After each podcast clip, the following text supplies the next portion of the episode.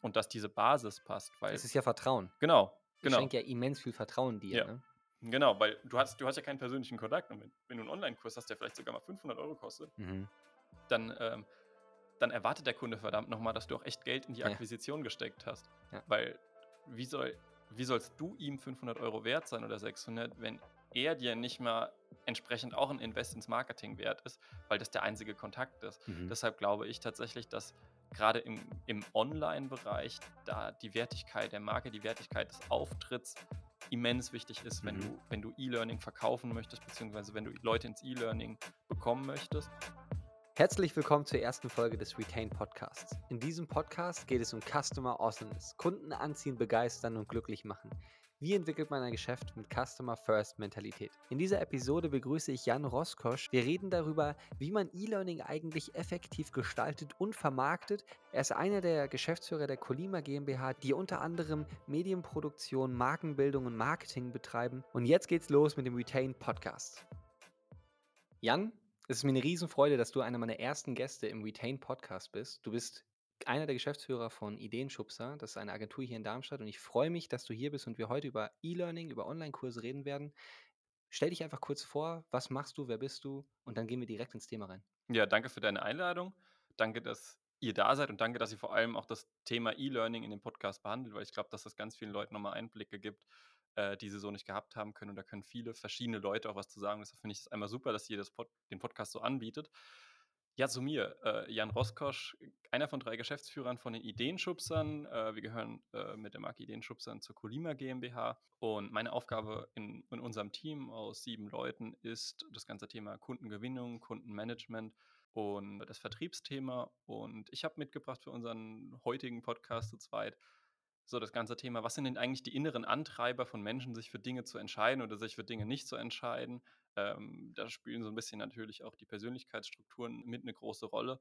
Aber es ist natürlich, bevor du einen Online-Kurs machst oder dich mit dem E-Learning beschäftigst, die große Frage, warum soll das jemand machen oder was gibt es für Gründe, dass jemand sich dagegen entscheidet, deinen Kurs zu kaufen oder in deiner Company an dem Kurs wirklich aktiv zu partizipieren, für den du ja dann auch Geld ausgibst und Ressourcen zur Verfügung stellst. Ich finde das super spannend, weil im Endeffekt ist es ja jetzt nicht das, was ich zuerst bei dir erwarten würde. Immerhin ist es ja eine Marken- und Marketingagentur da drumherum. Wie kommt es denn eigentlich, dass du da Bock drauf hast? Wie kommt die Lust an dem ganzen Thema E-Learning, Persönlichkeit und so weiter?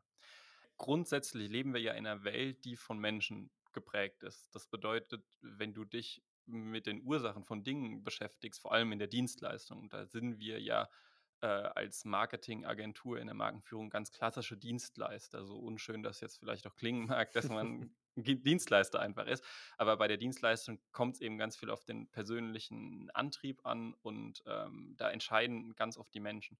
Und es gibt ja diesen schönen Spruch, dass man äh, rational rechtfertigt, was man emotional kauft. Und deshalb war es für mich essentiell zu also herauszufinden, einfach, warum Menschen sich wie entscheiden, aber auch wie Menschen grundsätzlich ticken und wie man Menschen für etwas gewinnen kann und auch herauszufinden, wann man Menschen, Menschen für etwas nicht gewinnen kann. Und ähm, so kam das und warum ich mich in unserer Agentur so für den Bereich auch entschieden habe, so Vertrieb und Kunden gewinnen, ist einfach der, ähm, ganz zu Anfang äh, unserer Agenturlaufbahn habe ich Filmproduktion bei uns gemacht. Also bin mit der Kamera rumgelaufen, habe äh, Eventfilme gedreht und so Geschichten. Mhm. Und irgendwann kam mir so der Punkt, okay, wenn ich das Ding jetzt größer machen will, dann muss ich eine Entscheidung treffen, beziehungsweise muss, beziehungsweise muss mich fragen, wovon das abhängt. Und das war bei uns ganz klar so, der Hebel war mehr, die Leistung zu verkaufen, als die Leistung zu, äh, zu erbringen. Und ähm, deshalb habe ich gesagt, okay, dann ist meine Rolle hier im Unternehmen weniger der Typ, der irgendwo rumrennt und Videos dreht, sondern mhm. eher der Typ, der versteht, wie man Menschen dazu bringt, den Mehrwert in der Leistung, die man anbietet, zu erkennen. Ja. Weil die Leistung als solche, die erbracht wird, kannst du ganz oft irgendwo bekommen und auch sehr, sehr Mhm. gut. Also ich Mhm. habe die dann relativ schnell zu 80 bis 90 Prozent der Qualität bekommen, die ich von mir selber erwartet habe. Super. Und irgendwann kam ich dann halt so weit, dass alle anderen besser waren in dem, was ich Ja. ursprünglich gemacht habe, weil ich mich halt in eine andere Richtung entwickelt habe und dadurch halt einen Hebel hatte. Wow, das ist, das ist eine sehr beeindruckende Geschichte, weil am Ende des Tages müssten wir uns alle ein bisschen mehr damit beschäftigen, warum eigentlich der, der Kopf so funktioniert, wie er funktioniert. Und ich glaube, dass das ein effektives Thema auch ist, was viele Marketer vergessen. Weil am Ende ist es immer schön und es ist auch bei den Studenten, was wir merken, mit denen wir reden, immer dieses, oh, ich möchte ins Marketing, weil am Ende des Tages ist es super kreativ und da sind so viele Dinge, die ich machen kann. Aber es ist natürlich auch sehr, sehr analytisch. Ich muss Ja. verstehen, auf wen gehe ich da eigentlich ein. Ja. Und genau das ist auch das Thema, was im E-Learning natürlich immer schon mitspielt. Wenn ich irgendwas mit Learning studiere oder mich damit beschäftige, dann kommt Didaktik, dann kommt Psychologie, dann kommt Kognition. Warum macht der Mensch das, was er macht? Aber Lernen ist ja auch immer so ein bisschen negativ konjugiert. Man hat immer so ein bisschen, oh, ich habe keinen Bock auf Lernen, Lernen ist blöd. Gleichzeitig beschäftigen sich aber super viele Menschen mit Dokumentation, Büchern und verstehen auch im Endeffekt gar nicht, dass sie dabei lernen, sondern Ja. dass das ja Spaß macht. Und da würde ich gerne mal von dir wissen, wie, wie du eigentlich darauf gekommen bist, auch Spaß an dem Thema E-Learning zu finden.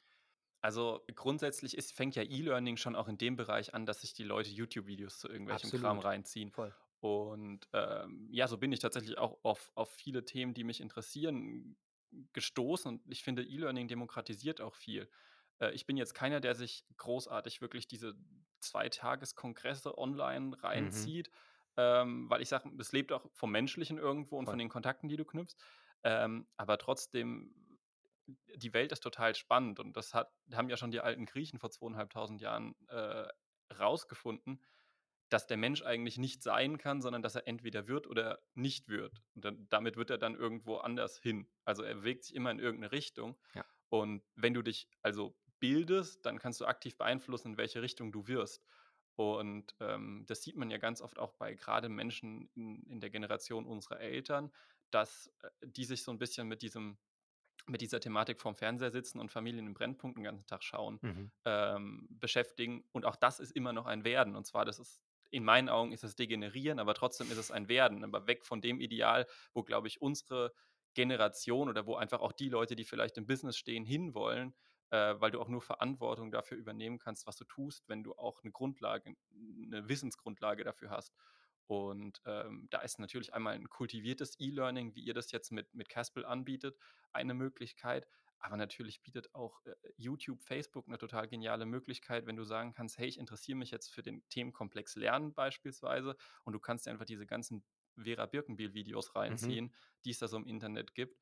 Und, äh, ich finde das einfach total genial, wie wie viel man einfach in dieser modernen Zeit lernen kann. Also, ich Mhm. habe mir 'n Udemy-Kurs reingezogen, wo's, äh, um um das Thema, äh, Programmieren von Python ging. Ich habe Mhm. zwar kein Python programmieren können am Ende, weil ich irgendwie da 3 Stunden dran rumgedödelt habe, aber ich hatte die Möglichkeit, mir das mal anzugucken und so grob zu verstehen, wie Programmieren Ja. funktioniert. Und das hat meinen Horizont erweitert. Äh, aber bei dem bei dem Nutzen von Udemy habe ich natürlich halt auch gemerkt, äh, es kommt schon auch auf die Plattform an und die Plattform, auf der du so was abrufst, ist schon wichtig. Äh, und dann ist auch die Motivation wichtig. Ob die jetzt intrinsisch ist, wie du dir auf YouTube irgendwelchen Krams anguckst, oder ob die jetzt extrinsisch ist und dir einer sagt: „Hey, wir haben hier jetzt irgendwie 'n tolles E-Learning-Tool, zieh dir das mal rein.“ Ähm, und die Leute haben eigentlich nicht so richtig Bock oder sehen den Benefit darin nicht. Da bin ich voll bei dir. Da hast du 'n Punkt erwähnt, den ich sehr, sehr spannend finde, und zwar Demokratisieren von Bildung. Das ist ja was, was viele Unternehmen jetzt auch vorhaben. Also, wirklich namentlich E-Learning-Startups wie, äh, Coursera, die ja riesengroß mittlerweile sind, die Kurse von Universitäten und Riesenunternehmen wie Google und so weiter anbieten. Da haben wir uns selbst auch mal die Frage gestellt: „Ist es eigentlich sinnvoll, Demokratie in Bildung zu bieten, oder ist es eher sinnvoll, wenn man eine zentrale Anlaufstelle hat?“ So gibt es ja zum Beispiel die Google Zukunftswerkstatt. Da kann ich mich in sehr, sehr vielen Themen, vor allem im Marketingbereich, auch weiterbilden. Was hältst du denn eigentlich davon, dass man sagt: „Okay, lieber eine zentrale Anlaufstelle oder ganz, ganz viele kleine Menschen, die ihre ihre auch ihre Bildung schaffen, Bildung schaffen, nach draußen tragen und Lerninhalte Menschen zur Verfügung stellen, die aber natürlich vielleicht unter anderem 1. nicht gut dargestellt sind, didaktisch und 2. natürlich auch biased sind, dadurch, dass es Menschen sind, die vielleicht durch 'n anderen Blickwinkel da reingucken?“ Ja. Also, ich persönlich sehe die Sache so differenziert, dass es sich unterscheiden muss, weil sonst führt es ganz oft dahin, dass du 'ne Deutungshoheit irgendwo hast, ähm, und dass danach geschaut wird: „Okay, der hat beispielsweise 'nen Zukunftswerkstattkurs gemacht. Das ist so der große Branchenführer und der ist gut.“ Und dann wird nicht mehr hinterfragt, was 'n Abschluss ist. Also, auch der Mhm. Abschluss ist ja wieder 'n persönlichkeits äh, äh, Baustein. Der eine findet das total wichtig, 'n Abschluss zu haben, dem anderen ist es wichtig, da hinten raus was zu können. Ganz genau. Und, ähm, deshalb sehe ich das so 'n bisschen differenziert und auch da ich glaube, es gibt in in in diesem Kontext der der Bildung oder des Outputs der Bildung auch immer kein richtig oder falsch. Und wenn du so 'ne Monopolisierung durch sehr, sehr große, äh, Einrichtungen hast oder Plattformen, führt es auch dazu, dass, äh, es dieses, was ja komplett unwissenschaftlich auch ist, dieses: „Wir bieten hier 'ne richtige Lösung an und genau so ist es.“ Ähm, das das führt eben dazu, dass die Leute dann auch da so 'n bisschen so so blind hinterherlaufen. Und deshalb denke ich schon, es ist cool, wenn du viele kleinere oder auch viele große hast. Dafür ist ja, glaube ich, auch Platz, weil Ja. E-Learning ja auch nach wie vor nicht teuer ist. Also, wenn du sagst: Mhm. „Ich interessiere mich für Sachen“, äh, du kannst ja dir von hier Masterclass kriegst du, glaube ich, für 120 € oder irgendwie so was 'n Jahresabo mit den Ich glaube, ja. ganzen Kursen drin. Mhm. Äh, du kannst dir auf Udemy so viele Kurse kaufen, wie du bockig bist für 19 €. Mhm. Und, äh, das ist ja nicht so, dass es nötig wäre, dass es nur einen gibt und es kann ja auch viele geben und das ist, glaube ich, der große Vorteil, ähm, weil die Leute dadurch auch lernen, kritisch zu Mhm. hinterfragen, wer da die Sachen anbietet. Und ich glaube, das wirkliche Lernen und das wirkliche Verstehen kommt nicht dadurch, dass du dir 'n Onlinekurs reinziehst, sondern das kommt dadurch, dass du dir 'n Onlinekurs reingezogen hast, das Gelernte erst mal angenommen hast, weil der Typ, der es vermittelt, vielleicht dir sympathisch ist oder 'n Zugang zu dir hast, weil die Methode dich triggert Mhm. und aber weil du halt auch lernst, das kritisch zu hinterfragen, was du da gelernt hast. Und das kannst du, glaube ich, nur, wenn du dich auf vielen verschiedenen Ebenen mit 'nem Thema beschäftigt hast. Absolut. Und ich finde, das große Problem an Learning ist natürlich, dass es für sehr, sehr viele Menschen unterschiedlichste Möglichkeiten gibt. Das ist als Problemlöser, so wie das viele Unternehmen sind, eben auch schwer. Was ist jetzt eigentlich die richtige Möglichkeit? Ich glaube, wir sind uns alle einig, dass echtes Face-to-Face-Training vermutlich bei 90 % der Menschen das das Effektivste sein wird, weil ich effektiv auf deine Bedürfnisse eingehen kann. Nun leben wir in 'ner Welt, die digitalisiert ist, die immer digitalisierter wird. Und da ist natürlich so, dass so was wie KI-Themen und Co., die uns dabei begleiten, immer interessanter ist. Gleichzeitig, wie du schon sagtest, auch Themen wie Social Learning oder Themen, die einfach in der Didaktik anders sind. Ich stehe vielleicht auf Vid YouTube-Videos, der andere steht auf wirklich Text oder Audiodateien, ja? Es gibt ja jetzt auch den Trend der Audiokurse, ja, wirklich gar nicht mehr auf Video zu gehen, ich möchte Audiosachen machen.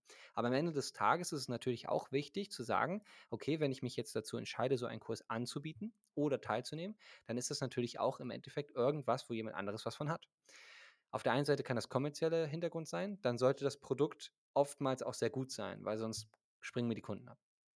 Wenn ich das Ganze anbiete, um Leads zu generieren, wie 'n White Paper, dann ist natürlich auch immer in Frage zu stellen, wie gut ist der Inhalt dahinter? Weil die eigentliche Aktion, die Befriedigung für mich als Ersteller ist ja dadurch getätigt, dass ich den Lead habe.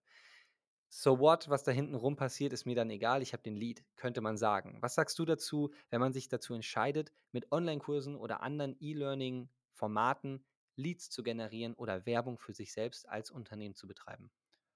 Da ist das 1., was ich auf jeden Fall mal ganz fett unterstreichen würde, ist, dass man sich in dem Fall absolut davon sicher sein also, davon sicher sein muss, dass man diese Zeit, die Arbeit und das Geld investieren möchte, weil Marketing wirklich gutes, inhaltsschwangeres Content-Marketing und ganz besonders mit mit Wissen in 'nem in 'nem Onlinekurs, in 'nem Webinar ist einfach unfassbar arbeitsintensiv zu erstellen. Weil wenn die Leute sich schon 30, 40 Minuten 'nen Webinar von dir reinziehen, ähm, oder, äh, 'n Onlinekurs kostenlos mitmachen, dann haben sie einmal immer so im Hinterkopf: „Ey, mir schenkt niemand was und vor allem kein Unternehmen, was irgendwie Bilanzen Mhm, veröffentlicht.“ ja.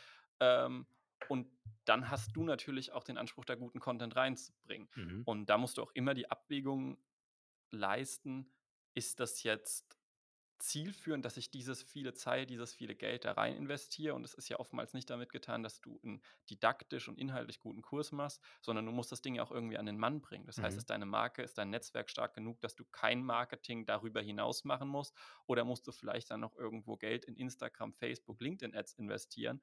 Und dann wächst so was auch auf relativ hohe Summen schnell Mhm. an. Und dann ist es auch deine Aufgabe als Unternehmer zu entscheiden: „Ist das vom Trade-off her richtig oder Mhm. ist das jetzt einfach, weil ich 'n Onlinekurs machen schick finde?“ Äh, andersrum kannst du damit aber natürlich auch, wenn wenn du's schaffst, deine Expertise schlank und fokussiert weiterzubringen Mhm. und wenn du auch die Infrastruktur hast und die Leute, die das mal eben schnell runterrattern können, dann kannst du damit natürlich auch sehr, sehr cool äh, die Leute direkt in der Vertrauensbasis reinholen. Aber es ist eben ganz oft so, die Leute glauben dir gerade, wenn es nichts kostet, ganz selten, dass es zu ihrem Besten ist.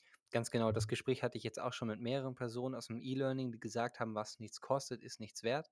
Das ist eben eine, eine Sache in unserem Kopf, die passiert, wenn wir Dinge konsumieren. Wenn es kostenlos ist, bin ich immer bereit, es wegzuschmeißen. Sobald ich einen Euro dafür bezahlt habe, auch wenn es nur in Anführungszeichen ein Ja. Euro ist, bin ich bereit, oh, das, ich habe ja jetzt Geld bezahlt, jetzt muss ich das auch durchziehen. Das, Ja. ist, das ist immer so.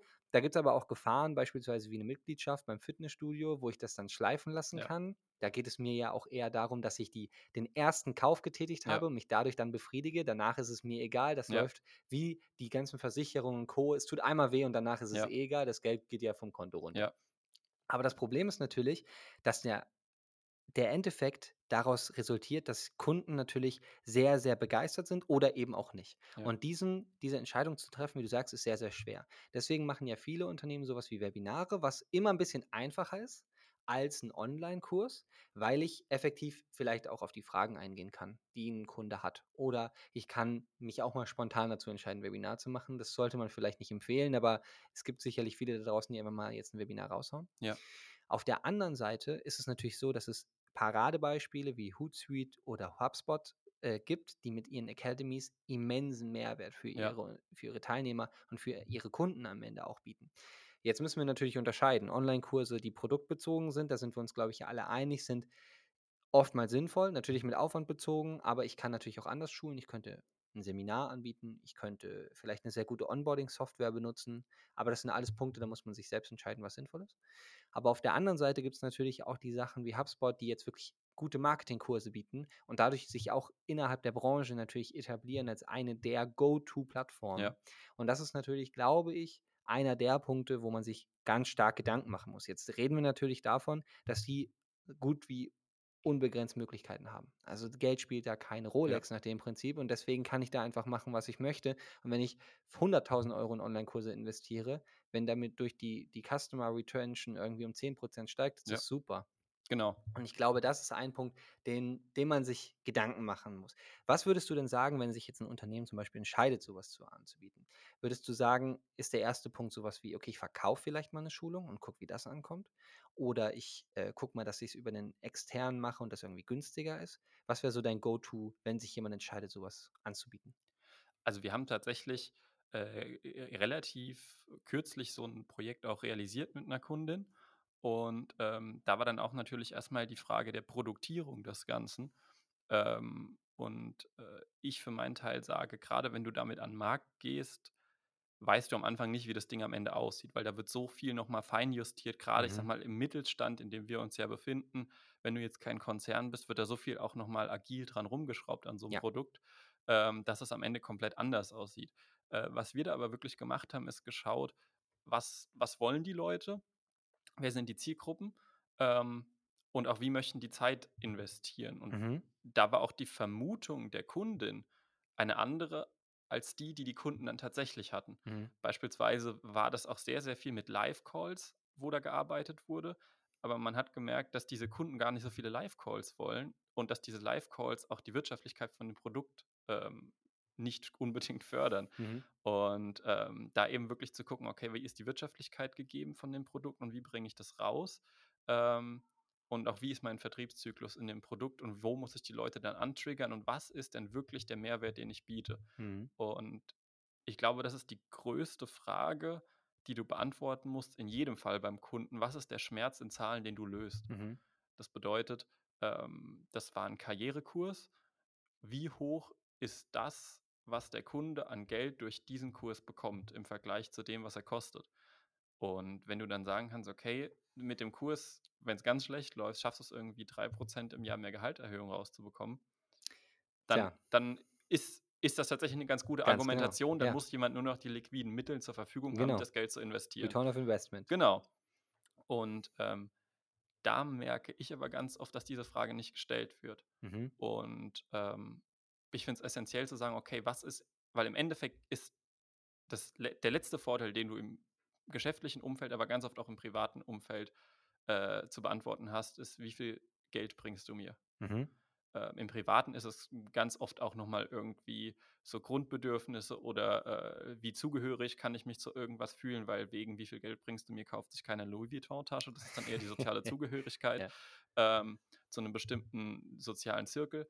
Aber deine Aufgabe im B2B-Marketing, wo wir jetzt, ich sage mal, im, äh, im digitalen E-Learning auch irgendwo sind, Mhm. ähm, ist zu sagen: „Okay, mein Kurs bringt dir das.“ Und das im Endeffekt ist es immer: Wie viel Geld bringst du mir oder wie viel, äh, Schaden kannst du durch deinen Kurs oder durch dein Wissen reduzieren, der gerade bei mir aufläuft? Ganz genau. Ich meine, gut, es gibt natürlich jetzt auch noch Kochkurse zum Beispiel oder so. Da kenne ich jetzt ein Unternehmen, die jetzt auch in, im Gewürzbereich unterwegs sind. Die bieten zum Beispiel einen Newsletter-Online-Kurs an. Das ist jetzt die Vorstufe, würde ich sagen, von normalen Online-Kursen, wo ich mich auf einer Academy-Ebene befinde. Da ist es ja effektiv so, dass ich den Lead will und ich biete dafür irgendeinen Mehrwert.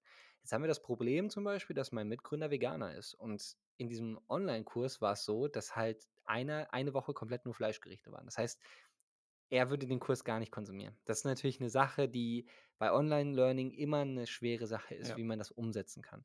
Dafür haben wir bei uns auf der Plattform eine Lösung gefunden, wie man das mit personalisierten Online-Kursen lösen kann. Man muss nur einen Kurs vermarkten. Aber es ist natürlich so, dass, wie auch da ähm, bereits gesagt, der der personalisierte Kurs nicht das Face-to-Face ersetzt. Also didaktisch gesehen ist es immer eine Sache. Aber du hast auch gesagt, Live-Calls wiederum wollen vielleicht auch nicht jeder. ja. Das ist immer eine sehr, sehr schwierige Sache. Und das finde ich sehr interessant, weil am Ende des Tages kennen sich da draußen bestimmt viele mit Buying-Personas aus. Aber was ist denn eine Learning-Persona? Ja, und vor allem ist die ist die Frage ja auch immer, gibt es die Learning Persona als solche? Also, ähm, ich bin ganz lange, wie viele Leute, die im Vertrieb aktiv gewesen sind, auf diesem Disk-Modell rumgeritten. Also, es gibt ja so die Dominanten, es gibt die, die so ein bisschen quirlig sind, es gibt die so ein bisschen Zahlen, Daten, Fakten orientiert sind, ähm, und es gibt die, die so ein bisschen sozial und freundschaftlich orientiert sind. Äh, da hat aber tatsächlich irgendwann schon in den, ich glaube, 60er oder 70er ein Psychologe rausgefunden, ähm, dass hinter diesem Disk-Modell ganz besonders äh, 'ne ähnliche Symptomatik steckt wie hinter Horoskopen. Das Mhm, heißt, dass die so geschrieben sind, dass jeder sich so ein bisschen da drin erkennt richtig. und dass es keine wirkliche Grundlage da Ja. dazu gibt, die Leute zuzuordnen. Ähm, aber es gibt andere Modelle, die weniger eine Persönlichkeit, sondern eher den Antreiber einer Person beschreiben. Mhm. Und ich glaube, die spielen auch bei bei der äh, bei der Person, die lernt, eine ganz wichtige Rolle. Mhm. Weil lerne ich, um beispielsweise besser zu sein als andere oder lerne ich, um bei anderen dabei zu sein oder Mhm. lerne ich, um meine Stellung zu behaupten oder lerne ich, um vielleicht nicht gekündigt zu werden? Ganz genau. Und ich glaube, dass das weder eine Frage der Person oder der Umgänglich oder weniger Umgänglichkeit einer Person ist, sondern vielmehr das dessen, was dahinter steckt inhaltlich. Das könnte beispielsweise bei einem bei 'nem Kurs sein, lernt jemand privat, ähm, Inhalte, die ihm im Beruf dazu expositionieren, 'ne Beförderung zu bekommen, weil es ihm da gar nicht ums Geld geht, sondern einfach, weil er der dickste Typ sein will. Ja. Ähm, dann hast du eine ganz andere Ansprache, dann hat er aber auch einen ganz anderen Anspruch an die Didaktik. Mhm. Dann braucht er in manchen Fällen vielleicht ein Zertifikat, um es für seine Beförderung vorzulegen, Ganz aber in genau. anderen Fällen braucht er es vielleicht nicht, weil er sagt: „Ich will einfach nur wissen, wie ich an meinem Chef vorbeikomme, dass der mir die scheiß Beförderung gibt.“ Ähm, wohingegen jemand, der, äh Gesundheit. Wohingegen jemand, der sich eher auf Soziale besinnt, vielleicht Angst hat, dass er in 'ne in 'ne in 'nem Team nicht mehr mitspielen kann, weil er nicht auf dem aktuellen Level des Know-hows ist. Und so musst du auch immer gucken, was für 'n Anspruch hat die Person, die da eigentlich lernt. Mhm. Beim Kochkurs ist es, glaube ich, auch so also, bei diesen Kochrezepten Mhm. ist es, glaube ich, auch tatsächlich, äh, dieses einmal das Zugehörige, aber vor allem ist es auch jemand, der diesen Kurs macht, der hat den Antreiber, er möchte herausstechen. Weil wenn ich geil kochen kann, dann steche ich bei meinen Freunden heraus und dann fragen die mich, soweit ist ja ganz clever gedacht von dem Hersteller, dann Mhm. fragt die mich: „Ja, mit was für 'm Gewürz kochst du da?“ Ja. Und genauso bleibt man drinne und genauso hält man auch die Kunden immer weiter dran. Und da sind wir eigentlich bei einem interessanten Punkt. Ich habe heute mit jemandem ähm, geschnackt von HubSpot und äh, freue mich auch, der wird auch einer der nächsten Gäste im Podcast sein. Und äh, die haben ja eben diese HubSpot Academy. Und HubSpot hat ja mal so das Inbound-Marketing geprägt, unter anderem, und hat auch äh, andere Dinge geprägt, wie den, das, äh, das Flywheel zum Beispiel, was ich sehr, sehr interessant finde, wo wir nicht mehr von einem Funnel reden, sondern von einem Wheel, was sich gegenseitig antreibt. Und da ist natürlich der, der Letzte, der Promoter, wieder der, der den Stranger antreibt, zu Ja, kommen. Und da ist genau sowas sehr interessant, wenn ich mit einem Online-Kurs, was natürlich sehr, sehr viel Wissen und Mehrwert mir geschafft hat als Kunden, jemand anderen davon zu überzeugen, das auch zu tun oder eben gleich das Produkt zu kaufen. Ja. Wie habt ihr das denn gemacht in der Gestaltung für die Kundin? Wo seid ihr wo seid ihr effektiv drangegangen? Was wo waren die kleinen Stellschrauben? Was ist so interessant da dran und darauf zu überhaupt zu achten, warum sich genau manche Personen so verhalten, wie sie sich verhalten? Ich glaube, das Wichtigste ist erstmal natürlich wäre dumm, wenn ich das nicht sagen würde, aber das Wichtigste ist, glaube ich, immer die Marke, die dahinter steht. Mhm. Also, die kann groß oder klein sein, aber das Wichtigste ist die Marke, weil die Marke erzeugt 'ne Erwartungshaltung, die ich erfüllen oder übererfüllen kann Ja. oder nicht erfüllen kann. Das ist natürlich schlecht. Aber, ähm, wir gucken beispielsweise bei diesem Onlinekursprojekt haben wir ganz klar geschaut, dass wir erst mal die Marke aufgebaut haben, dass die Fotos zu der Wertigkeit des Kurses passen, dass Ja. die Fotos zu den Inhalten passen, dass die Webseite dazu passt, dass die Tonalität passt, ähm, und dass diese Basis passt, weil Es ist ja Vertrauen. genau, Ich genau. schenke ja immens viel Vertrauen dir, Ja. ne? Genau, weil du hast du hast ja keinen persönlichen Kontakt und wenn wenn du 'n Onlinekurs hast, der vielleicht sogar mal 500 € kostet Mhm. dann, ähm dann erwartet der Kunde verdammt noch mal, dass du auch echt Geld in die Ja. Akquisition gesteckt hast. Ja. Weil wie soll wie sollst du ihm 500 € wert sein oder 600, wenn er dir nicht mal entsprechend auch 'n Invest ins Marketing wert ist, weil das der einzige Kontakt ist. Mhm. Deshalb glaube ich tatsächlich, dass grade im im Onlinebereich da die Wertigkeit der Marke, die Wertigkeit des Auftritts immens wichtig ist, wenn Mhm. du wenn du E-Learning verkaufen möchtest, beziehungsweise wenn du Leute ins E-Learning bekommen möchtest. Und auch da muss man sagen, da muss man Geld investieren. Und das klingt so banal, aber die Farbe und die Form und die Platzierung eines Buttons auf der Webseite können dich bei 'nem entsprechenden Zustrom, wenn der nicht gut gesetzt ist, echt Geld kosten. Mhm, ganz genau. Und ich meine, das ist ja im Endeffekt durch die gesamte Reise des Kunden auch im Kurs dann ja Ja. wichtig. Ich muss ja nicht nur mit meinem Content, wie du schon sagst, bestechen, ich muss ja auch mit meiner Marke bestechen. Würdest du sagen, dass der ein oder andere Kunde mehr die Marke kauft als den Inhalt? Na ja, hier steht 'n Mac. Ja, das ist 'n Argument.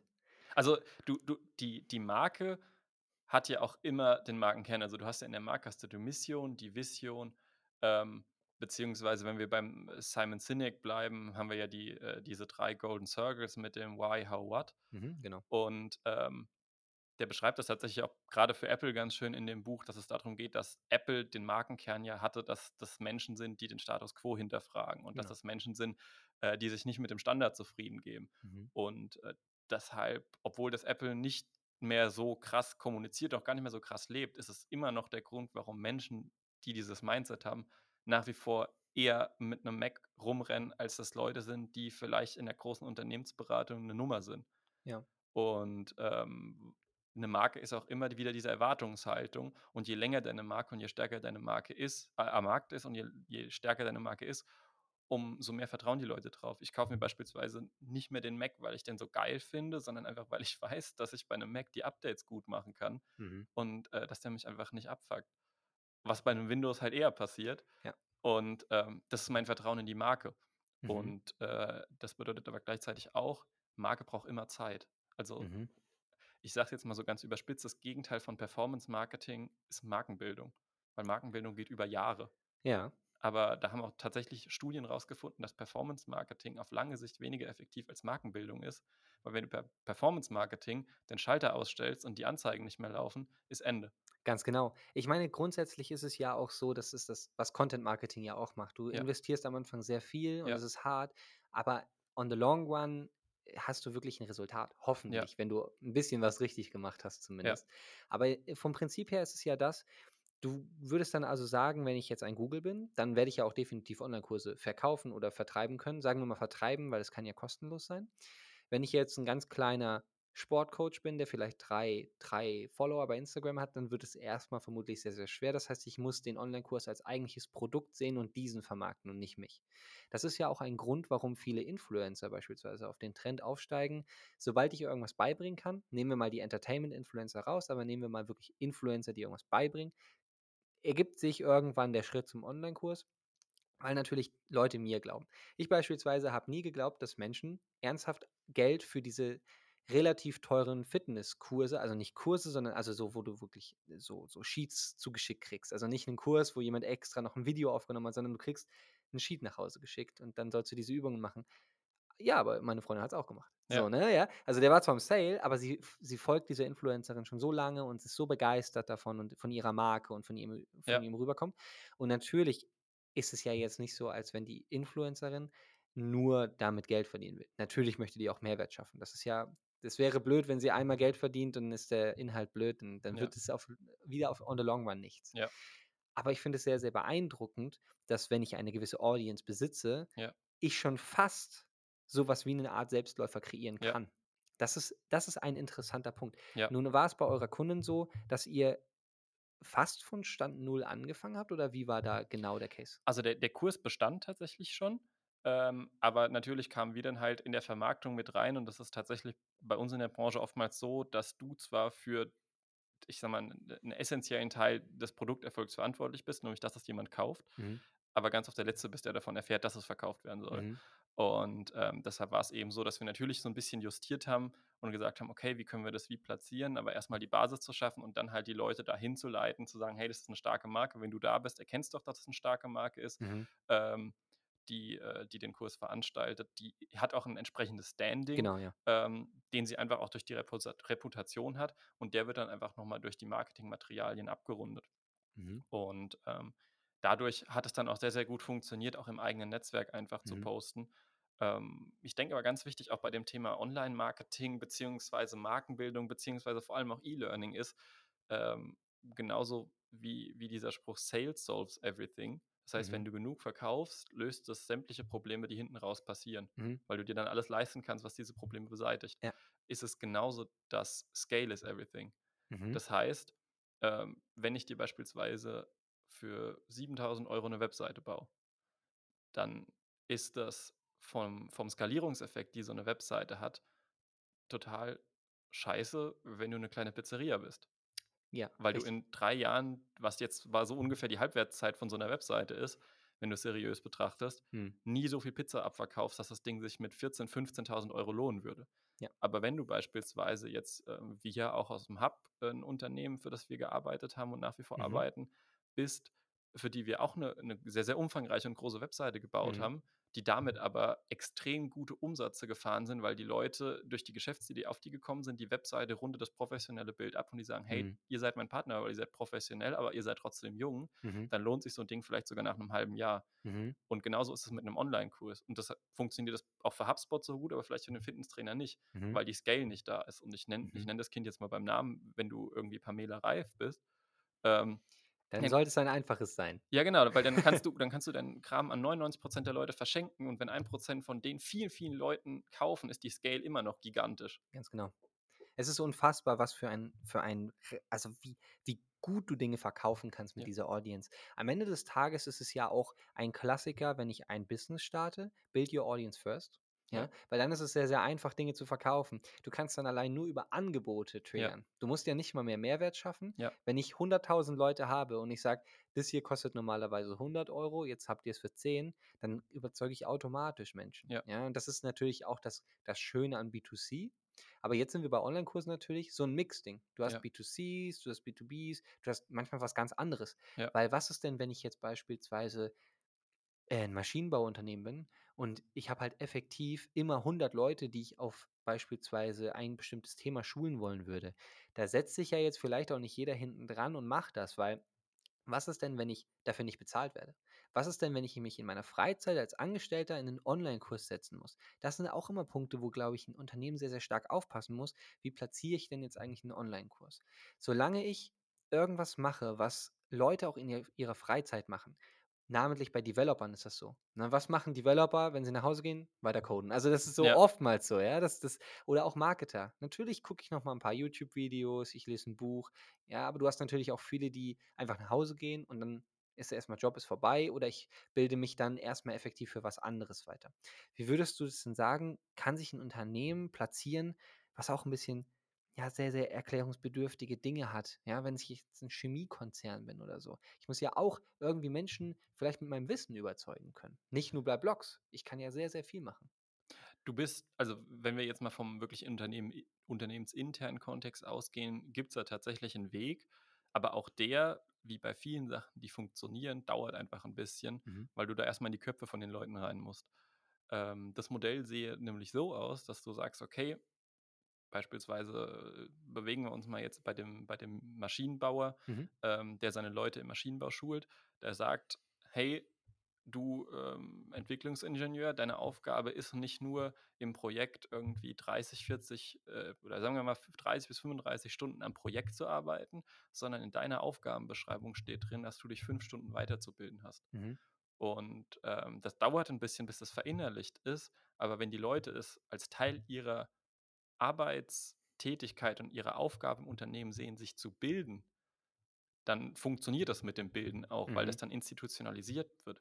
Und andersrum erfordert das aber auch vom Unternehmer oder von der Unternehmerin, die dahinter steckt, den Leuten das zuzutrauen, dass wenn du ihnen das Zeitkontingent gib gibst, dass sie das auch nutzen und wenn sie das nicht nutzen, musst du schauen, warum sie das nicht nutzen und wie du sie dazu bringst, den den Mehrwert davon zu zu erfahren. Ja. Und, ähm, es gehören immer 2 dazu und ich finde, das, äh, ist immer so 'n bisschen schwierig zu sagen: „Der Arbeitnehmer macht's nicht.“ Mhm. Na ja, schaffst du ihm dafür die die Voraussetzung, dass er das machen kann, unterstützt du ihn damit, weil du willst ja, dass es in seiner Arbeitsrolle verwurzelt ist, also sorg Voll. dafür, dass es darin verwurzelt wird. Ganz genau. Ich finde, da gibt's auch so viele tolle Unternehmen jetzt schon, die sich dieser Mitarbeiterweiterentwicklung ich ich würde schon fast sagen, dass es nicht Weiterbildung, sondern Weiterentwicklung ist, weil Ja. das ist ja das, was man vorantreiben will. Man will ja auch am Ende hat jedes Unternehmen Benefit davon, wenn die Mitarbeiter besser werden. Ja. Ja, weil also, es hat ja immer einen positiven Impact.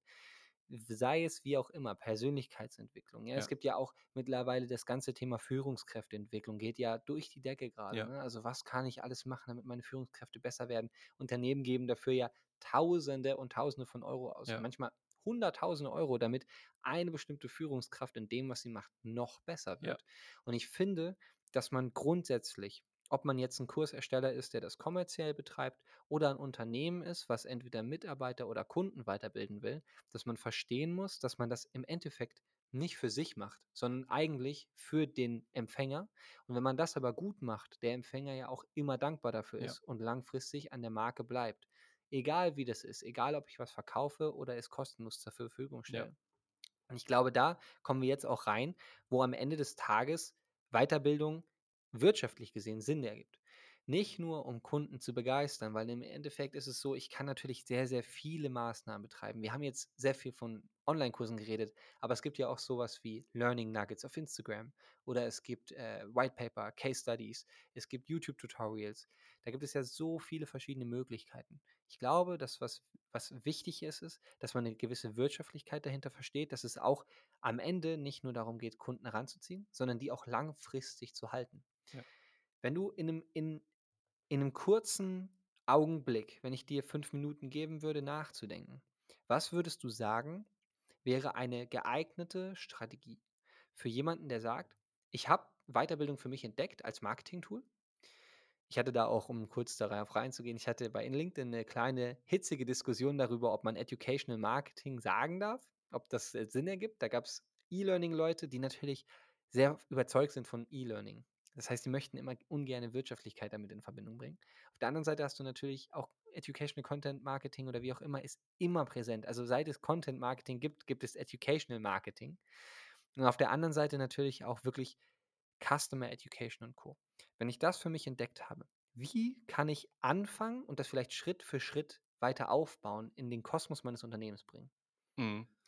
Na ja, ich denke mal, der der 1. Schritt ist, dass du dir überlegst, für die verschiedenen Stakeholder, die da beteiligt sind, Mhm. welcher Vorteil springt für die heraus? Das bedeutet, für meinen Kunden, für mein Unternehmen, für meine Mitarbeiter und die Mitarbeiterin und, äh, dann dir zu überlegen: „Okay, wie gehe ich mit 'ner Vorteilsargumentation auf die zu?“ Und dann, wenn du merkst, dass es nicht funktioniert, sammelst du äh, bisschen wie im Vertrieb, sammelst du die Einwände. Du machst ja auch, wenn du irgendwo anrufst und die ganze Zeit rejected wirst beim Mhm. Telefonieren, dann schreibst du dir auch auf, warum die gesagt haben, dass sie keinen Bock auf dich haben Sollte man machen. dann überlegst du dir halt, was du dann danach beim nächsten Mal Ja. antwortest. Und genauso kannst du das ja dann auch bei der Implementierung von so was machen. Wir Mhm. hatten's beispielsweise wir hatten auch Ja. 'n Digitaltool bei uns Mhm. implementiert, äh, das nennt sich FileStage. Da kannst du halt an, äh, ja, Grafiken, Videos halt Reviews reinmachen. Und wir Mhm. hatten auch Kunden, die gesagt haben: „Ja, ne, will ich nicht“, weil sie's aber noch nicht verstanden hatten. Dann haben wir's noch mal erklärt, dann haben die gesagt: „Ja, voll geil.“ Ja. Und, ähm, das bedeutet das, wenn du das rausgefunden hast, würde ich, je nachdem, wie groß du bist im Unternehmen halt das schon als kleine Kampagne ausrollen und dem eine Mhm. Wertigkeit geben. Weil wenn du dem keine Wertigkeit gibst und vielleicht auch kleine Infostände machst, wenn das Unternehmen groß genug ist, wo du das Tool erklärst, springen die Leute ab. Also du Ja. musst das schon als wertiges Thema im Unternehmen präsentieren und einführen, Mhm. weil sonst sagen die Leute, ja, wieder so ein Ding, das wird jetzt mal so ein Digitali Di Digitalisierungsbums irgendwie. Ja, ja. Ähm, das geht uns erstmal am Arsch vorbei, bis Ja. sie das irgendwie eine Wichtigkeit hat. Mhm.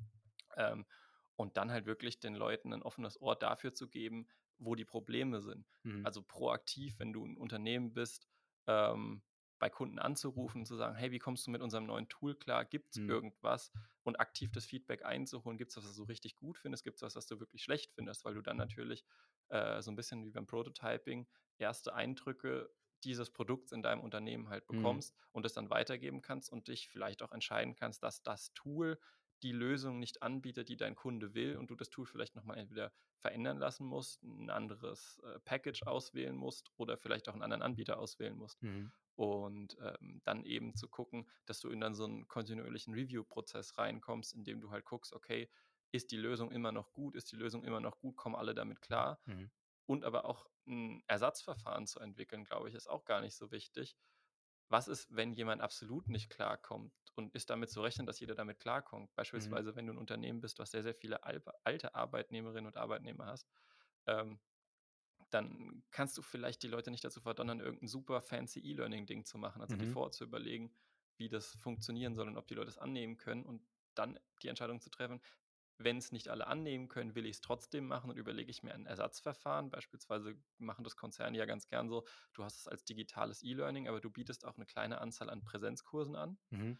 Ähm, oder du sagst, okay, vielleicht können wir es nicht so ganz so fancy machen und dann ist es für die etwas Jüngeren nicht so krass, aber Mhm. so, dass die etwas Älteren noch mitkommen. Ja, finde ich super spannend, weil im Endeffekt müssen wir natürlich auch darauf schauen, mache ich das als Unternehmen eigentlich auch selbst, ja? Ja. Ähm, du hast schon richtig gesagt, je größer du bist, desto mehr Luxus in Anführungszeichen kannst du dir erlauben. Würdest du sagen, wenn wir jetzt mal bei Kundenweiterbildung bleiben, würdest du sagen, dass man sich ein Budget pro Kunde setzen sollte, was ein Kurs oder ein E-Learning, wie auch immer man das gestaltet, wie teuer das am Ende werden soll? Weil ich muss natürlich viele Kosten bedenken, wenn ich sowas mache. Ich muss Ja. die Content Production, ich muss das Marketing, die Software, Leute, die sich darum kümmern. Ich habe ja viele Kosten. Ja. Würdest du sagen, man sollte sagen, okay, äh, maximal äh, 5 Euro oder so pro Kunde, kommt natürlich komplett drauf an, was. Also wenn ich eine Customer Lifetime Value von irgendwie 25.000 Euro habe versus 200 Euro, dann ist natürlich was Ja. ganz anderes. Aber vielleicht in Prozenten oder würdest du sagen, dass es sinnvoll ist, daran auch gewisse Metrics abzuleiten? Also ich bin immer ein großer Freund davon zu sagen, was ist dein Budget? Also ich frage jetzt auch Kunden immer vorab. Ähm, übrigens ein super Tipp, um immer rauszufinden, was das Budget ist, weil es ist, es ist immer so, ohne Budgetvorgabe schafft es jeder Idiot irgendwann. Ja. Und deshalb ist es wichtig, von deinem Gegenüber zu wissen, was es kosten darf. Ganz genau. Weil sonst machst du irgendeine Offerte und die ist komplett abseits von dem, was für ihn wirtschaftlich und rentabel Mhm. ist. Und du hast dir die Arbeit gemacht. Deshalb würde ich da wirklich schauen, ähm, einmal vom Customer Lifetime Value natürlich, aber genauso wichtig ist auch Brutto und Netto zu betrachten, wie das Einsparpotenzial ist. Beispielsweise, wenn du ein Maschinenbauer bist, ähm, der jetzt immer die, die ähm, ja, wie nennt man die? Vertriebsingenieure, nein, das sind also Menschen, die andere Ich Menschen. glaube, die heißen sogar Vertriebsingenieure. die, die, genau, wenn, also wenn du sozusagen Maschinenbauer bist und lieferst die neuen Maschinen aus Ja. und da ist einer, der schult immer die Leute auf ein neues Genau. OS auf der Maschine Ja, genau. beispielsweise. Oder es gibt ja auch ganz viele, die, die dann die Leute ins Werk einladen. Das heißt, die Leute, die die Maschinen bedienen in den Unternehmen, Hm. äh, die sind dann mal drei Tage auch weg Hm. und sind dann irgendwie, wenn, wenn das Unternehmen in Hamburg sitzt und der Kunde in München, sind die dann halt echt mal in quer Ja. Deutschland verteilt. Ähm, kannst du dir überlegen, habe ich einen Nutzen beim Kunden und ist der Kunde dadurch vielleicht bereit, das nächste Mal eine Maschine bei mir zu kaufen? Also erhöhe ich vielleicht das potenzielle Volumen, was er Mhm. bei mir abnimmt, weil ich aus der Vergleichbarkeit rausgehe, Ja. indem ich sage, hey, meine Maschine ist vielleicht eine Ecke teurer, aber dadurch kannst du die Schulung alle digital abwickeln und dein Typ da ist nicht drei, drei Ganz vier genau. Tage weg, alle halbe Jahr. Ähm, und andererseits kannst du natürlich auch schauen, deshalb sagte ich Brutto und Netto, ist das Einsparpotenzial im Prozess da? Das bedeutet, ist es dem Kunden vielleicht egal, ähm, ob das jetzt digital oder Präsenz ist, aber es bringt bei dir was, weil du Leute, die mit dem Support beschäftigt sind, vielleicht in andere Sachen investieren kannst. Also die, die den Support gemacht haben, die hast du ja eh schon bezahlt. Die kannst Ganz du vielleicht genau. dann in die Produktentwicklung schieben. Ja. Oder du kannst sagen, äh, die Stelle wird dahingehend freigesetzt, dass du vielleicht einfach das auslaufen lässt, dass es dann persönlichen Support gibt und irgendwie einer in Rente geht und dann der, der da frei wird, jemanden ersetzt. Also da gibt es ja tausend Möglichkeiten. Aber da ist halt wichtig, diese Brutto-Netto-Abwägung zu sagen, wie viel spare ich theoretisch und wie viel spare ich praktisch. Weil du kannst natürlich sagen, du stellst deinen Support ein zugunsten von E-Learning und das lohnt sich irgendwie in fünf Jahren, aber du hast dann ja immer noch die Person im Unternehmen, die das vorher gemacht hat und kann ich die irgendwo unterbringen oder kann ich nirgendwo unterbringen? Und wenn mhm. das dem mhm. Kunden egal ist, ist es manchmal vielleicht sogar sinnvoller, das so zu lassen, bis die Person weiterentwickelt ist oder bis die Person vielleicht das Unternehmen, warum ja. auch immer, verlässt. E-Learning hat schon auf jeden Fall Vorteile, muss es aber nicht immer mit sich bringen. Ja. Also da sind wir uns, glaube ich, einig. Ich bin gespannt, was die Zukunft auch dementsprechend bringt, weil natürlich kommen Themen wie KI, kommen Themen wie ähm, auch Peer-to-Peer-Reviews und so weiter, die gibt es ja auch. Ja. Ähm, ich kenne die ein oder anderen Unternehmen, die wirklich auch darauf ausgehen und sagen, okay, vielleicht sollten sich Mitarbeiter oder Kunden gegenseitig bewerten und gucken, wie die das machen. Also verschiedenste Social Learning-Teile. Aber ich glaube, dass Learning allgemein immens wichtig ist und natürlich dazu beitragen kann, dass mein Unternehmen auch immens wächst. Ähm, was ich gesehen habe, ist natürlich, dass viele in irgendeiner Form schon sowas betreiben. Also sei es eine Webinarreihe, sei es eine Tutorial-Reihe. Aus einer didaktischen Sicht ist es natürlich immer schwer, wenn ich beispielsweise meine Videos auf YouTube hochlade, weil ich bin da immer sehr abgelenkt. Ich kann zwar eine Playlist machen, aber ich bin ja auch abgelenkt durch andere Videos und so weiter und so fort. Da gibt es dann auch andere Lösungen. Aber grundsätzlich glaube ich, dass E-Learning sowohl wirtschaftlich gesehen als auch persönlich für einen als Endkonsumenten großen Mehrwert bieten kann. Ja. Jetzt so als Abschluss. Was würdest du eigentlich Leuten mitgeben wollen, aus deiner Sicht als eigentlicher Marketer oder wie, wie möchtest du dich eigentlich bezeichnen? Möchtest du dich als, als kreativen Entschlüsseler? Nee, also, also kreativ bin ich auf keinen Fall. Das ist ja das Spannende, dass man immer so, wenn man so sagt, man arbeitet oder man hat eine Marketingagentur, ja. oh, da bist du ein Kreativer. Ja. Äh, ich würde jetzt nicht sagen, ich bin Kreativer, äh, weil ich einfach, ich entwickle weder krasse Konzepte, ich bin jemand, der versucht, Menschen zu verstehen. Mhm. Und ähm, dass das jetzt im Marketing so ist, ist das, das ist irgendwie so historisch gewachsen ja. und cool. Das kann ich ganz gut. Aber ich sage, ich bin einfach irgendein Typ, der versucht, Menschen zu verstehen und voranzubringen. Ja. Ich glaube, das ist so das, das Ding. Das ja. muss ja auch gar nicht immer greifbar aber sein. wo ist dein Online-Kurs? Was? Wo ist dein Online-Kurs? Ich habe tatsächlich mal drüber nachgedacht, aber ich bin so sehr damit beschäftigt, äh, die Company erstmal zu haben. Ähm, die das, Company kann ja einen Online-Kurs machen. Ja, und tatsächlich ist es, da haben wir tatsächlich drüber nachgedacht, weil es genau darum ging, Support. Äh, wir haben äh, ein Onboarding, wenn du eine Webseite bei uns kaufst, kannst du optional ah. ein persönliches. Onboarding kaufen. Ja. Und da sind wir überlegen, okay, was ist denn, wenn wir das als digitales Produkt ja, den Leuten anbieten und sagen, kriegst du irgendwie für 99 Euro das ganze Onboarding, hast einen Vier-Stunden-Kurs, den du halt sonst One-to-One von einem Geschäftsführer bekommst, der halt ja. halt viel mehr kostet. Also so, so Geschichten sind es tatsächlich. Ähm, aber das Problem ist beispielsweise bei mir als Person, mhm ich bin natürlich echt ein krasser Typ, aber mir fehlt echt die Audience zu sagen, ja. ich habe einen Online-Kurs, wenn ich da jetzt mal drei, vier, fünf Tage rein investiere und sage so, hi, hallo, tralala, ja. ähm, und dann zu sagen, hey, den kaufen wir jetzt alle. Mhm. Und dann müsste ich wahrscheinlich 4.000, 5.000 Euro da reinstecken, dass mhm. das Ding mhm. läuft und ich wüsste noch nicht mal, ob es dann immer noch laufen ja. würde, ob es dann mehr braucht. Deshalb sage ich, vielleicht ein bisschen warten, bis mhm. ich dann wirklich eine übertrieben große Marke bin und irgendwie äh, jeder zu mir aufschaut ja. und dann macht das Sinn. Aber ja. von, deshalb ist es bei mir persönlich auch noch nicht so weit. Finde ich aber super spannend, weil im Endeffekt ist es so, dass ich natürlich, ich habe jetzt auch schon gehört von vielen, ähm, so zum Beispiel äh, so Steuertools, ja, äh, die machen extrem viel Content-Marketing, weil die natürlich voll darauf angewiesen sind, du bist halt ein Steuertool. Das ist schon mal sehr unsexy. Ja. Äh, also es gibt nichts unsexieres ja. als das. So, und dann, das heißt, wie kann ich Leute damit begeistern? Durch Content. Ja. Aber ich habe bei den wenigsten sowas gesehen wie E-Learnings. Die machen halt alle super Blogbeiträge. Aber wo kommt denn da mal eine Academy bei rum? Ja. Wo kommen die Webinare? Wo kommen, gut, Webinare sind uns eigentlich, machen viele. Ja, würde ich schon, also aber auch noch nicht da, wo man sein könnte. Vielleicht ist es auch eine, vielleicht ist es auch inflationär irgendwie, muss man auch mal gucken, dass das nicht einfach jeder macht. Das ist auch wieder eine Sache, ob das cool ist oder nicht. Aber äh, im Endeffekt ist es ja so, dass wenn ich eine gewisse Kundschaft habe, natürlich bei einem, bei einem Software as a Service ist ja was anderes als eine Dienstleistung am Ende des Tages. Wenn ich Software as a Service anbiete, dann sollte ich in der Regel hoffentlich 1000 bis zu 10 Millionen Kunden haben. Ja. Wenn davon nur 10% meine Kurse konsumieren, habe ich hoffentlich schon gewonnen. Ne? Ja. Aber finde ich ja sehr spannend, dass auch ein Dienstleister darüber nachdenkt, effektiv sowas für seine Produkte, die er ja dann wieder weitergibt, an seinen Kunden zu machen. Weil was spart es mir effektiv ein? Supportkosten. Es spart mir so viel ein und vielleicht ja. sogar, vielleicht sogar die Zeit des Kunden. Ja. Ja. Und dann sind alle happy. Ja. Das heißt, wenn du jetzt sagen würdest, ey, da draußen ist ein Dienstleister, da draußen ist ein Unternehmen, B2C, B2B. Wie würdest du sagen, begeistern für Marketing, für, für, für Marketing im E-Learning? Also wo startet man? Man startet vor allem darin, sich zu überlegen, wer die Person ist, die man anspricht. Also bist du auf, auf so klar positioniert von deiner Zielgruppe und hat die Zielgruppe auch Lust, sich so lange mit dir zu beschäftigen?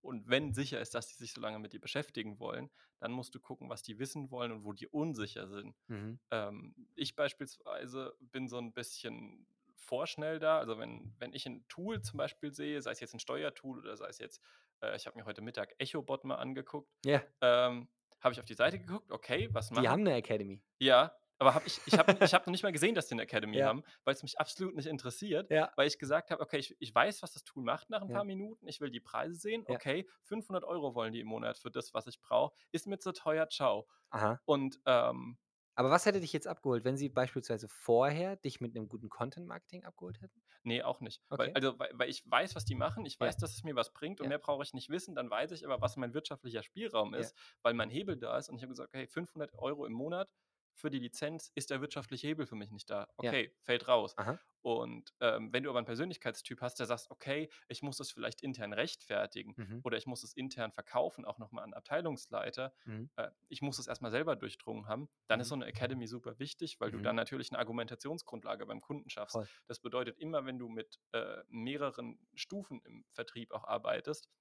und erstmal eine Person dafür antriggern musst, dann ist natürlich das super.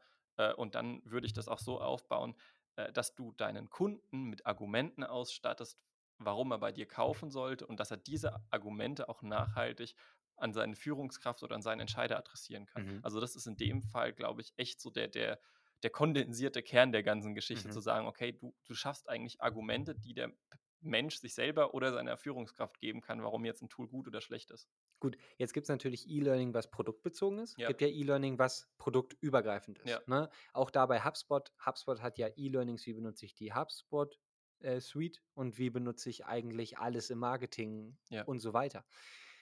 Würdest du sagen, macht überhaupt E-Learning für jeden Sinn? Oder würdest du sagen, dass klassisches Marketing, Performance Marketing zum Beispiel da auch immer schlägt? Also wo ist da der, wo ist der Sweet Spot für viele, überhaupt den Anreiz zu haben, E-Learning am Ende des Tages zu betreiben?